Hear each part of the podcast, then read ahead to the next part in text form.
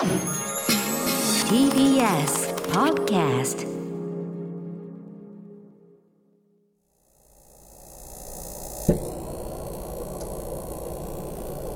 桂宮治。これが宮治でございます。テレビの前にテープレコーダーを置いて家族に静かにしててと言ってドラマの主題歌を録音した小学生の頃。ウォークマンができて驚いた中学生の頃。ついにテープから MD になって近未来がやってきたと興奮した高校生の頃思えばいつもそばにイヤホンがあったな外にいても自分だけの世界に浸れるイヤホン。そんなイヤホンは今、会話拒否の小道具としても役に立っている。今日、1月8日はイヤホンの日です。おはようございます。いつも心はミュージシャン、桂宮治です。イェイおはようございます。はーい。えイヤホンの日なんでなんだろう一夜、いやか。いやいや、イヤホン、でもなんか、いやいやの日、拒否の日みたいな感じだよね。会話拒否ってもの書いてあったけど、イヤホン、えー、なんかやっぱさ、こういう、なんか毎回こういうなんか記念日的なことをさ、K さんが書い、K さん書いてくれてるでしょ？書いてくれるけどさ、なんかみんな語呂合わせみたいなの好きだよね。大体それが多い。うん、イヤホンで、いや、いや、18でいや。本はどこにあんの？ないじゃん。なんだイヤホンの日って。これちょっと他局のラジオでもね、喋って、もうそれ放送されてるからいいんだけど、そこでしか出してない話っていうのでしてたからこっちでしなかったんですけど、その、去年の年末に、その、ちょっと時間ができて、夕方からの仕事だから、ある、あの、あお散歩稽古しようと思って、で、Bluetooth のイヤホンつけて、で、ジャージ着てて、で、その前にトイレ行こうと思って、トイレ行って、あの、立って、ね、おしっこするから、立って、うち小遊三師匠と違って、あの、座って、しょんべんしろって、かみさんに言われない、ね、とか言えたから、普通にさ、立って、下を、便器の方向いた瞬間に、左のイヤホンがポロンと外れて、便器の中に 吸い込まれていくんですよ。あれってスローモーションになるんですね、本当にね。フワンフワンシャンシャン。そしたらもう何にも考えずに、何にも考えずに左手がとっさに動いて、そのまま便器の中にブシャーって手 突っ込んで取っただーっつって。あれ、でもあの、取った瞬間に本当にあの、ショックっすね。あの、いくら自分のものとはいえ、なんで俺便器の中に手突っ込んだのって。なんで1月4日からこんな会話してんだよ。でもそれもうしょうがないからそのまま行って洗って、全部きれいにして、もういいや壊れてもと思って水浸しにして、で、そのまま一回ケースに戻して、で、もう一回取ってつけたら、右耳のやつはちゃんと、チェチェチェツチェチェなんだけど、左耳は、ブンブンブンブンブンブンブンって、もうなんか溺れたイヤホンみたいになってさ、あーと思って。もうしょうがないよ、もう。で、すぐ携帯で調べたら、水没した Bluetooth のイヤホンに一番やってはいけないこと、すぐにケースに戻して電気を入れるっていう。で、その後またすぐにこう音をを流すとかはダメなんだって。なんか、一日か一週間か忘れたけど、とにかく乾燥させてみて、そっから、そっからこうチャレンジして、それでダメだったら買い替えるとかさ、いや、そんなに待ってらんねえよと思ったよ。もういいやと思ってさ。でもいくら試しても左耳はずっと、ブンブンブンブンブンブンだから、もうあダメだと思って、そのまま散歩しながら家の近くの電気屋さん行って、もうせっかくだから、いいの買っちゃおうと思って、結構数万円する Bluetooth のイヤホンを新たに買って、で、そのまますぐにこう繋いで、もうそれでまた聞きながら歩いて、で、帰ってきて、で、なんか、前のやつ、その壊れたやつの左耳のなんかこの、耳につけるこのゴムの部分をペンって外して、で、なんかちっちゃいスピーカーみたいなのもちろんあるじゃないですか。そこをちょっと、なんかわかんないけど、ティッシュでちょんちょんってやって、もう一回試してみようと思って、どっちの音がいいか。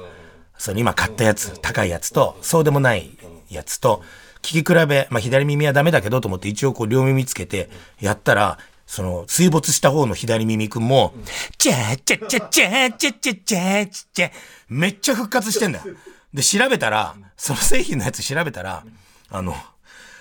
防水機能ついてた。やっちまったなっつって。いや、だから、結局その、なんかスピーカーの部分のところにちょっと水の膜みたいのが貼ってたから、あんまりいいよって、だそれをティッシュでちょんちょんってついたら、全然普通に聞こえんの。全然普通に聞こえんの。で、これね、まあそう、文化放送さんの正月特番で僕は話したんですよ、これ。で、なんでまたこっちで話してるかというと、その、せっかくだからね、そのもう僕使わないから、その、前使ってた水没、僕んちの便器の中に落っこって、僕は左手ですくい上げて、ぼ私の、ね、この、いろんなものが ついて、でも洗ってるよ、石鹸で。それをね、あの、視聴者サービス、あの、リスナーにプレゼントしようって言ったら全拒否されたんですよ。なので、TBS さんの方で、その向こう見たらすごいですね。うちもいらないって耳、耳、イヤホンに、イヤホンの日に、このイヤホンで、T ディレクターから、うちもいらないです。あれおかしいな。どっちもいらないって言われちゃったよ。ああ、イヤホンの日だからな。せっかくリスナープレゼントして、どうしても欲しいよっていう人は、こっちではあの、発信はしないけど、ぜひあの、メールかツイッターいただければ。じゃ送るかどうか、でも TBS の上層部の方からそんなもん送んじゃねえっつってクレーム来ると思って。まあまあ話半分に聞いていただければというね、もう年明けて1週間以上経っちゃってますね。っていうかまあ今日収録してんのは1月の3日なんですね。はい。私今日黒門付きで来て、これから僕ちょっとすごいもう何軒回るんだよっていうぐらい。いやいや、もう本当にね、もうしょうがないんですけど、でもその代わり年末すごくゆっくりできて、あの、そう、もう本当にマネージャーに言って、29、30、31だけはもう絶対何も入れないでくれって言って、で、もうちょっと、もう本当に休みなかったから、もうちょっと家族と旅行行きたいっつって、で、29、30、31も取ってもらって、ただ、あの、どこに旅行に行ったか、これ、もう僕、ツイッターとかももう全然やんなかったんで、年末。まあなんか、番組がありますとか、これ聞いてくださいとか見てくださいみたいなのはやったけども、それ以外はもう、ツイッターとかもうやめようと思って、もう家族と遊んでるから、もう、で、つっても、どこに行ってますとかも、一切言わなかったんですけど、もうちょっと、うち品川区に住んでね、生まれも育ちもずっと戸越、武蔵小山と戸越銀座なんで、そっからどこまで行ったか、家族旅行2泊3日。なんと、なんと頑張ってみんなで乗り物に乗って、お台場飛ばす。電車乗って20分かかんないね、うちから。じゃあこれ訳があって、訳があって、なんか、ちょっと、とある局の、まあ、日テレさん系の番組の収録とか、あとは生放送かなんかが、ちょっと年内に入りそうだったんですよ。で、それがなんか29とか30とかなんかそこら辺に来そうで、でも旅行は行きたいけど、そう仕事じゃけど収録って言われとか放送って言われたらやっぱ断れないし、まあ行かなきゃなと思ってて、もう苦肉の策ですよ。もうお台場だったら旅行中抜けできんだろうと思って。なんでフジテレビのお膝元から日テレ汐留行かなきゃいけないんだと思うんだけど、それで思い出したけど、俺昔フジテレビさんの番組で、あの、大喜利番組に出て、俺一回日テレさん干されたことあるんだよな。今思い出した。これはもう言ってもいいよね。昔ね、ずっとね、あの、商店で、BS 商店特大号でずっと使っていただいててね、結局、日曜日の本編のメンバーになるまで7、8年、ね、ずっと、その間空白の1年半ぐらいがあって、全く出てないっていう。なぜかって言ったら、汐留の方で一生懸命使ってもらってたのに、ね、汐留ね、新橋の方で日テレさんにずっとね、あの、二つ目なってすぐぐらいから大喜利メンバー使ってもらったのに、あの、フジテレビさんの方で深夜番組でね、こそこそしながら、話しかけ闇にこそこそするわけで、あの、若手大喜利みたいな同じようなの出てたら、超怒られて 俺同じようなことやってんじゃない？結局出て。まあそうだよね。BS の方の番組で僕いじられてるからね。これ言ってもいいんだよね。そしたら、本気でスタッフさんがちょっと怒ってたみたいで、あの、全く呼んでもらえなくなってて、俺よくだからそっから復活して、本編のメンバーになってますよね。だね、どれだけ人間というのは人に対して土下座をすると いいかっていう。まずあの、何か失敗をしたら、あの、黒いスーツに黒いネクタイをつけて、土下座をしに行くっていうことをすると、やっぱ大人はね、それなりにね、期間を空ければ許してくれる。俺もう目がなくなったなと思ったもんね。あの、いや、ずっと、やっぱ、わかんないからさ、事務所入ってるわけでもないし、そのルールがわかんないから、来た仕事ってやっぱ分かって、二つ目になって数年、当たり前だけど受けちゃうじゃないですか。でもそんなのやってたら、本当にあの、あの、こういう雑誌のマネージャーさんから、宮地君あの、他局で同じようなことやってるみたいだけど、あれ結構まずいみたいだよ。とかって、えー、そうなんですか？つって、偉い人になんか言いに行ったら結構みんなの目が冷たくて、この番組の S ディレクター以上に目が冷たくて。あれ？あんなにみんな優しい目をしてたのに でもね、皆さん、あの、でも人間というものは、もう1月8日に言います、今年もね、いろんなことありますと、あると思います、皆さん、2023年。人間というものはね、あの、何かこう真剣にもの、ね、やってても、一生懸命やってても、失敗をしたり、ね、いろんなダメなことをしてしまうん。です。そ、そこ、それはしょうがないんです。人ですから。人間だもの。でもその時何が必要かっていうと、必死に土下座をするということが、人生はね、一番大事なんです。もう何振り構わず土下座をする。いいですか皆さん、2023年の目標は、土下座をするっていうね。そうすればね、笑点メンバーになれるんです。どんなにしくじっても。あれこれ何の話からこうなったんだっけ？何の話からこうなったんだっけ？あ、お台場そうだ。よくお台場に旅行に行った話から土下座の話に行ったら俺もノープランで喋ってるから。そうそう。でもその、小木さんと日程さんからね、ちょっと番組出てもらうかもみたいなのがあったらもうダメだと思って、とにかくそれを考えて近場でお台場にしたんですよ。でも結局ね、それなくて、なくてっていうかもうもっと前に収録にしてくれたんですよ。また29日にエブリー、ニュースエブリー、そう、あの30分枠ぐらいやってくれたんですよ。で、それが、ニュ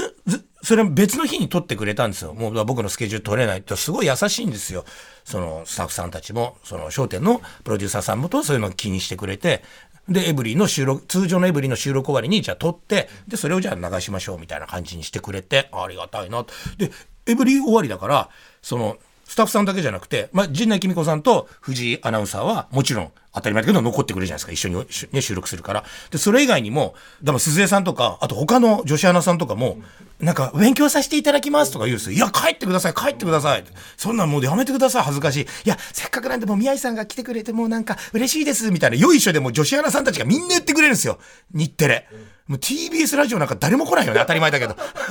いや、当たり前だけど、そこはさ、まあいたからね、皆さん。で、まあ帰ってくださいって。言って、でも収録始まって、で途中カットがかかったりするぐらいまで結構みんな言ってくれたんですよ。いや、本当皆さん帰ってくださいよとか言ってて、いやいやいや、みたいなこと言ってて、えーいいんですよ、うちなんて。マネージャー来てるの、マネージャーなんてもう帰ってって言わないでもあいつ帰るんですからって、冗談で言ったら藤井さんが、え、そんなマネージャーっているんですか？みたいな、いや、嘘、冗談冗談。とか言って、なんだかんだ1時間みっちり収録して、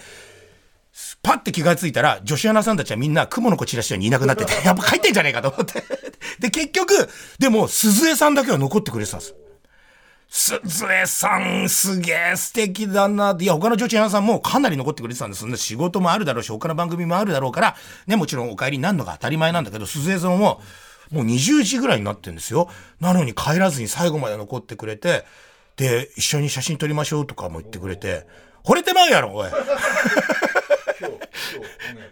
え？アナウンサー大喜利。あ、1月8日。そうだ、今日、すいません。いや、そ、こんなね、会話してましたけど、1月8日、えー今日の夕方の5時からの焦点は、日本テレビさんの女子アナさんとタッグを組んだアナウンサー大喜利。僕はそう、岩田アナと僕コンビ組んでて、で、鈴江さんもね、鈴江さんが、えー、菊尾師匠とペア組んでんだ。いや、そうだ。いや、時も綺麗だった、なんか。ああ、鈴江さん、大好き。TBS ラジオで1月4日から何言ってんだろう。この興奮、このこ、っていうかさ、俺旅行の話何もしてないよね。旅行の話。ただこのアナウンサー大好き話から、ちょっともう旅行の話はもう来週しよう。ちょっともうアナウンサー大好き話からこう行くと、年末に、この TBS ラジオさんね、これが宮地でございますと、あと僕は文化放送でやってる、文化放送さんでやってる、えーこえー桂宮地の座布団5という月曜日から金曜日の夕方5時半ぐらいからね、やってる10分弱の番組の、合同でちょっと忘年会やりましょうって僕主催でね、私がもう、いやらしい話全部払いますから、スタッフさんもう1年ありがとうございました。まあ1年じゃないんだけどさ、この番組は4月、去年の4月から。で、まあ向こうはずっとサブスク自体からだからもう何でもお世話になってるんで、スタッフさんはね。えー、でもちょっと一緒に合同で、ちょっと僕もスケジュール取れないんで、この日やりましょうって言って、で、向こうのね、えーディレクターさん、えーあと、放送作家さんと、あとは、あ西川綾乃さん、女子アナさんが来てもらって、で、こっちはね、G プロデューサーさんと目の前にいる K さんと、あの、ちのちゃん、この間、あの、ラジオでもね、あの、イベント告知をしてくれたちのちゃんっていうイベントの子も来てくれて、あとはね、えー S ディレクター、で、うんご年配50代の T ディレクターが、なんなんか知んないけど、言い訳つけて、なんか、まあなんかいろんな人に気遣ったりしてんじゃないのかな？なんか、ああ、もう行かない行かないみたいな。ちょっと宮地さんの方はちょっと行けませんみたいな、そんな感じなんでしょうね、T ディレクターね。すかしやがってよ、あの野郎。ね、それ合同で、で、みんなでね、8人ぐらいで打ち上げっていうか忘年会やらせていただいて、ね、なんか、でもいいっすね。こう曲が違うけど、同じラジオに携わってる人間が、一緒にこう酒を組み交わしながら、お互いの放送局の話をして、ね、2つの番組をより良きものにしていこうよ、みたいな、そういうのいいっすね。で、やってたら、その、ね、目の、僕の目の前に、あの、西川アナが座って、で、左側に、僕の左側に、千野ちゃんが、なんかね、いて、で、僕の右側には、K さんが座ってね、で、まあ、あとみんなパラパラパラっとさ、その目の前の西川さんの、左横に、この番組の、えー30代、あの、目が冷たくて、え人に対して厳しくて、落ち研をクビになった男、ね、人の気持ちがわからないでおなじみの S ディレクター、ね、この間なんか、新年、年末年始、実家に帰って親族みんなと、あの、食事をしていたら、何か、あれ？と思って、みんなの親族の目を見たら、親族全員も冷たい目をしてたらしいという、犬神家の一族みたいな。もう、もう、すごいさ、親族全員が冷たい目をしながらおせちを食べてたらしいんですけど、それ俺が言ったんじゃない ?S ディレクターが言ったの。僕が一番温かい目をしてました。つって。怖い冷たい目で言ってたよ。どんな目でしてんだつって。で、その S ディレクターが、普段絶対笑わないしね。人に冷たいことしか言わないし。ね。自分のことは棚に上げて、人のなんか悪いとこだけを指摘してくる S ディレクターが、もう、西川さんが横にいたら、めちゃくちゃ楽しそうな顔してて、もう、だってもう他にいた人全員が、え、えって驚いたもんね。この TBS ラジオグループ、もう G プロデューサーとかも、おい、柴田、あ、言っちゃった。もういいか、名前言っても。おい、柴田なんでそんな楽しそうな顔してんだって。もうあなたも、もう S ディレクターに関してはもう本名柴田です、柴田冷たい目の、柴田くんが、めちゃくちゃ、めちゃくちゃデレデレしながら、目尻を下げながら、もうすごい楽しそうに。で、なんか、最初ね、瓶ビール飲んでて、飲み放題コースだからさ、瓶ビールね、生じゃなくて出てて飲むんで、横のね、西川さん結構気使ってみんなにこう継ぐんだけど、柴さんにこう継いであげると、柴ディレクターが、あどうも、ありがとうございます、うわーとか言って、あんなこと言えんだね。すごいな。え、なんなの？好きなの？西川のことってみんなで突っ込んだら、はい、好きですって、おい、そんなこと言う30代いねえよ。忘年会で。いや、俺やってよかった。この興奮伝わるかな？リスナーの皆さんに。あんなにガラスの向こうで、もう4、4月から去年の12月まで冷たい目をし続けてきた柴田ディレクターが、初めてお花畑にいるようなもう顔しながら、めちゃくちゃ美味しそうにビール飲んでさ、でも早く西川さんに継いでもらいたいから、もう一気飲み状態ですよ、もう。もうワンコビール、ワンコビール。継いでくれないなってもう手着もしない。もうずっと西川さんのチラチラチラチラ見ながら。で、西川さんがほらまたお料理が来るとね、中、中華行ってね、中国料理屋さん行ってたから、いろんな料理出てくる。ちょっと気にしてね、西川さんがこのこっち、テーブル2つあって、こっち側のテーブルの人たち分はね、こう取り分けたりしてくれてて、でも、なんかそれもなんか喜んで、もう家宝にしなきゃいけないな、この中国料理は、みたいな。こんな美味しい中国料理は食べたことがないです。あ、そうなの？じゃあコックさんに、コックじゃないです。西川さんが取り分けたからでございまする、みたいな。柴田ディレクター。美味しゅうござりまする。そうそうそう。でさ、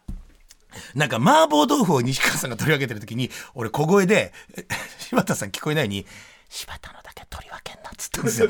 柴田のだけ取り分けんなっつって。で、わざとなんか西川さんもそれ乗っかって、俺たちにはくれて、計算にくれて、俺にくれて、自分の分こうやっておいて、ポコンと一個だけ置いてたら、すっげえ悲しそうな顔してんの。なんで、なんで僕に、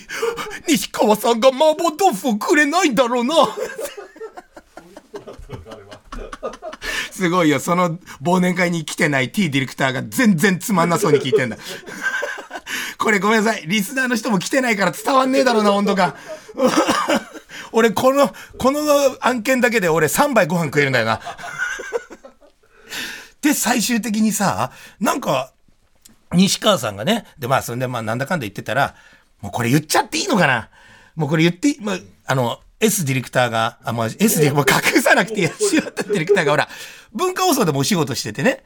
文化放送でもお仕事してて、で、文化放送の別の女子アナさんと結構お仕事してるんですよ。どっちが好きなの？柴田さんって言ったら、西川さんです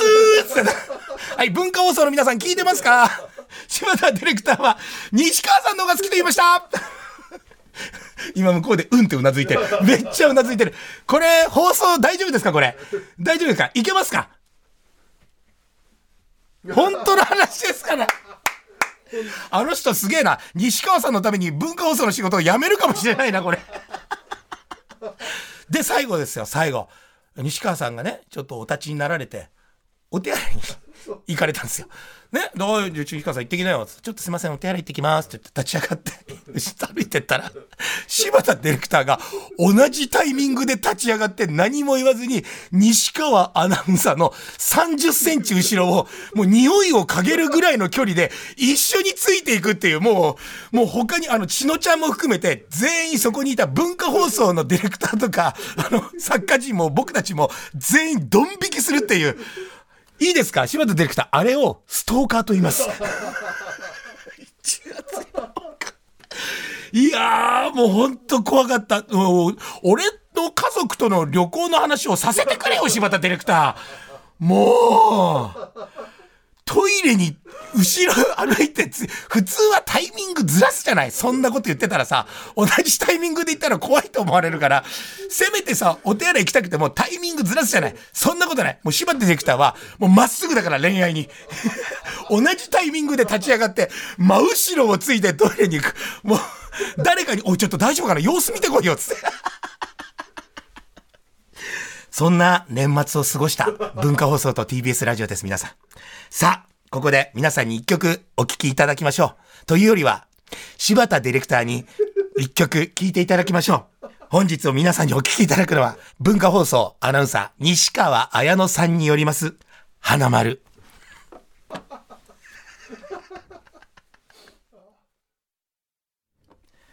文化放送アナウンサー、西川綾乃さんによります、花丸でした。どうですか？柴田ディレクター。サブスクでこれ5万回ぐらい聞いてるらしいですね。西川矢野さん聞いてますか？柴田さんにと一緒に流しましたよ。TBS ラジオで文化放送さんの曲を。桂宮治。これが宮治でございます。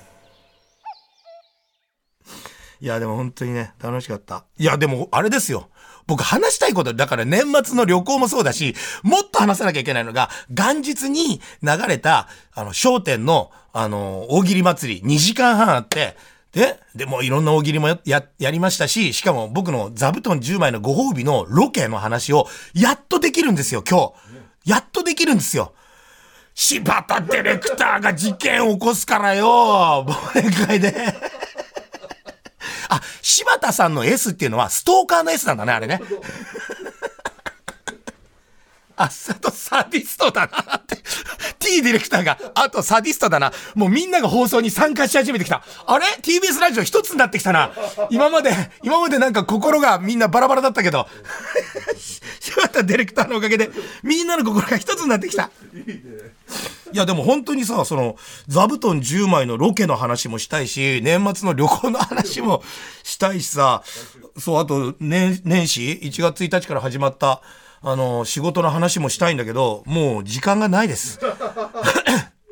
時間がないんで、もうそれは来週話します。ということで。っていうか、あれなんだ。あの、今日1月8日ね、もう新年始まって、今日1月3日に、あの、何でも申しますけど、収録をしておりまして、1月ってなるとね、元日からお会いした前座さんには、お年玉と手拭い渡して、あと、普通にこうやってお会いしたスタッフの方とか、名刺代わりに、名刺っていうか、ご挨拶、お年賀、お年賀でね、あの、手拭いをお配りしたりするんですけど、せっかくなんで、これを聞いてらっしゃるリスナーの皆さんにも、私の、えー、オリジナルの手拭い。ね、これはもうプリントじゃなくてちゃんとね、話し家ですか、染めで作って、ただじゃないんですよ、これ。で、今日、プロデューサーにね、G プロデューサーに、あの、手拭いじゃあ、リスナーの皆さんにプレゼント、え、いいんですか？そんな、えー、ただ多すぎるとな、え、何百本ですか？そんなに配るか、これやろうつって。なん何百本ですか？つって。高いね、意外と。なので今回は5本というね、えー、ちょうどこれ聞いてる、リアルタイムに聞いてる人が5人ぐらいだと思うから、ちょうどいい、ちょうどいい、ちょうど、朝5時半からリアルタイムに聞いてるおじいちゃん、おばちゃんが多分5人ぐらいだと思うんで、全員分かなというところで。え？どんな手拭いなんですか？うん、こんなの。もそれはもう当たった人だけのお楽しみということで。で、今年は毎年色を変えるんですけど、あの、私の商店のおカラー、あの、若草色、黄緑ですか。うん。あの色で染めてあるので、えぜひぜひお楽しみにというね。えー、と、これを、あ、で、これはあの、これ番組にメールをいただいても差し上げません。えー、ストーカーサディストでおなじみの柴田ディレクターからの、えー、ご案内によりますと、えツイッターの方で、あの募集をかけるとのことでございます。え番組の公式のツイッター、桂宮治、これが宮治でございますの公式、えツイッターの方から、カウントの方から、え皆さんの方に、えお知らせをしますので、えそれをフォローしていただいて、プラスそこから応募いただくと、え抽選で当たるということになっておりますので、えぜひぜひ、えツイッターの方をチェックしといてください。ということで、今年も2023年も、えどうぞぞよろしくお願いをいたします。ということで、番組ではあなたからのメッセージをお待ちしております。アドレスは、えー、宮地905アットマーク tbs.co.jp miyaji905 アットマーク tbs.co.jp です。えー、皆様の家庭のことやご夫婦のこと、仕事のこと、ね、お悩み相談、何でもいいですよ。ぜひぜひメールを送ってください。また、過去の放送はすべて、ポッドキャストで聞くことができます。ツイッターのハッシュタグは、これ、宮地です。これがひらがなで、宮地が漢字です。えー、それでは本日も最後までお付き合いいただきありがとうございました。どうしよう。西川アナウンサーの花丸がほぼほぼ30分間流れっぱなしだった。ということで、夕方は焦点